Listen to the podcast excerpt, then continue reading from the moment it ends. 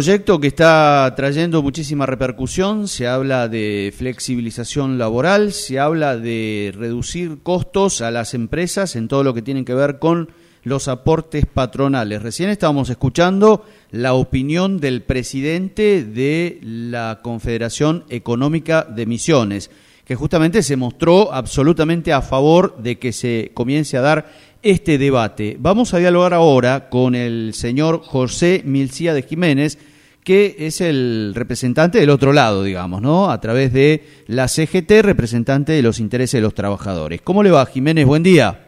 Buen día, buen día, ¿qué tal? Buen día a todo el equipo ahí y a la audiencia. Aquí lo saludamos eh, con Pamela, mi nombre es Sergio, y bueno, lo estamos molestando para que nos dé su opinión sobre este proyecto que aparentemente va a avanzar, ¿no? Con, eh, por supuesto, el estímulo del gobierno.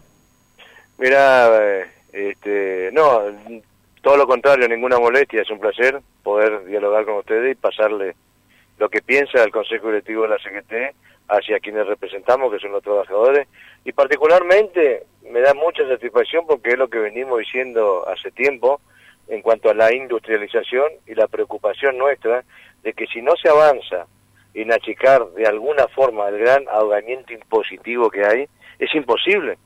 Hay capital de adentro, acá en la provincia, o sea, y en toda la provincia, cuando digo adentro, es dentro de Argentina, y también hay capital de afuera que quieren invertir en este país. Pero vuelvo a repetir, con el alto costo impositivo que hay, es imposible. Están tomando muchas ventajas nuestros vecinos, ¿sí?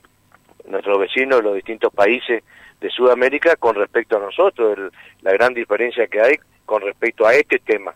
Así que con mucha satisfacción y me pone realmente feliz porque se va a generar fuente de trabajo, que es lo que estamos necesitando, porque ante estos despidos, ante estas suspensiones y ante el crecimiento de la desocupación, detrás de eso viene el crecimiento de la inseguridad, porque a mayor desocupación, mayor inseguridad, donde todos estamos metidos en esto, donde hoy cualquiera se mete a la casa de cualquiera por, por, por, por pequeñeces, es un riesgo realmente alto y bueno, eh, cómo no eh, cómo no tener alegría por este tema, ¿no? Que se pueda avanzar en este aspecto. Eh, la verdad, Jiménez, eh, nos llama la atención lo que usted está diciendo porque estamos viendo aquí eh, algunas posturas que no serían las que usted indica con relación, por ejemplo, al triunvirato de la CGT, ¿no es cierto? Que, según el diario La Nación, son resistentes a toda esta intención que estaría llevando adelante el gobierno. Pero bueno, eh, eh, la CGT Nacional, la conducción nacional, ¿sí? Por ahí tiene su postura en, en cuanto a, a, favorecer cierto criterio, ¿sí? Que, que merezca y fortalezca y dé vuelta este tema de la desocupación. Particularmente pienso, y lo voy a sostener, que si nosotros no industrializamos, a mí que le pregunto, hemos firmado un acuerdo, no, se ha firmado, se ha acordado de no despedir gente, de no hacer esto, de no hacer lo otro, y sin embargo estamos despidiendo gente, estamos suspendiendo gente. Entonces eso medita que nosotros estaríamos en una inminente eh, puesta de defensa, de una medida de fuerza para poder revertir eso.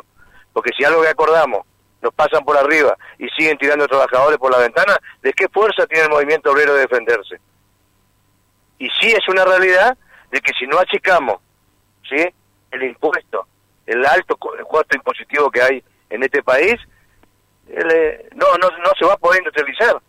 Ahí vamos, sin, sin ir más lejos, los beneficios que hoy, en lo que hace a lo laboral, en la fuente de trabajo que tiene Paraguay con respecto a nosotros. Distintas industrias de cualquier tipo. Van todas, ahí la NAI, acá en la provincia de Misiones, el mar está en El Dorado, fortaleciendo la NAI y, capacitando más gente y llevando, haciendo más grande la apertura en ese país, dando trabajo que, que el nuestro, que hace mucho tiempo ya está ahí en el Dorado instalado. Y las asimetrías económicas, salariales son importantes, pero mucho pasa por, no por el salario que se lleva toda cosa de bolsillo, sino lo que tiene que poner impositivamente. Ese es el tema. Así que más allá de lo que piense la conducción nacional, me parece perfecto, está bien, que se defienda, pero a mí sí me interesa y yo sí quiero de que una vez por todas pongamos en marcha el país, que no esté parado y que se industrialice. y que dejen de tirar gente por la ventana, que dejen de despedir gente. Ese es el punto. Jiménez, ahora lo, llamativo es que todo esto se está dando en el marco de lo que va a ser la, la, puerta a una nueva medida de fuerza que ha dispuesto la CGT para el próximo 7 de marzo, ¿no? Y bueno, eh, está para el 7 de marzo. Si acá el 7 de marzo hay una propuesta seria como la que estoy diciendo y realmente vemos el mecanismo que favorezca el movimiento obrero en cuanto a desocupación y todo lo que hace a la justicia social, seguramente no iremos.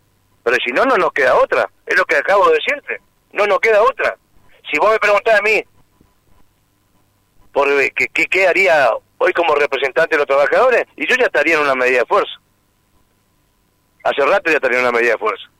Porque no puede ser que todo, ¿sí? todo lo que se ha resuelto hasta ahora es en contra de los trabajadores. Más allá que hemos obtenido cosas, pero fue mediante la presión. Porque si la, la CAT, la Confederación General de Transporte, no hubiese salido a presionar, nosotros el impuesto a la ganancia se lo hubiesen pasado como ahora, lo que se acordó antes de fin de año, y ahora siguen echando gente. Lo iban a tratar recién ahora, y iba a seguir, iba a seguir, y, nos llevan puesto. Mm. Entonces, ante esa situación, no nos queda otra que salir a defender a los trabajadores. ¿Y si no, qué estamos haciendo? ¿Y usted cree que con todas estas medidas que se propone tomar el gobierno se está defendiendo el interés de los trabajadores? ¿Tomar el gobierno? No. ¿Quién habla de tomar el gobierno?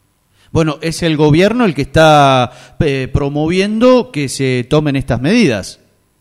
No, está bien, vuelvo a repetir, yo voy a acompañar y coincido con que se baje el alto costo impositivo que hay. Eso va a permitir que se dejen de cerrar comercio, va a permitir que se industrialice, va a, yo actualmente estoy ahora en la ciudad de Puerto Iguazú.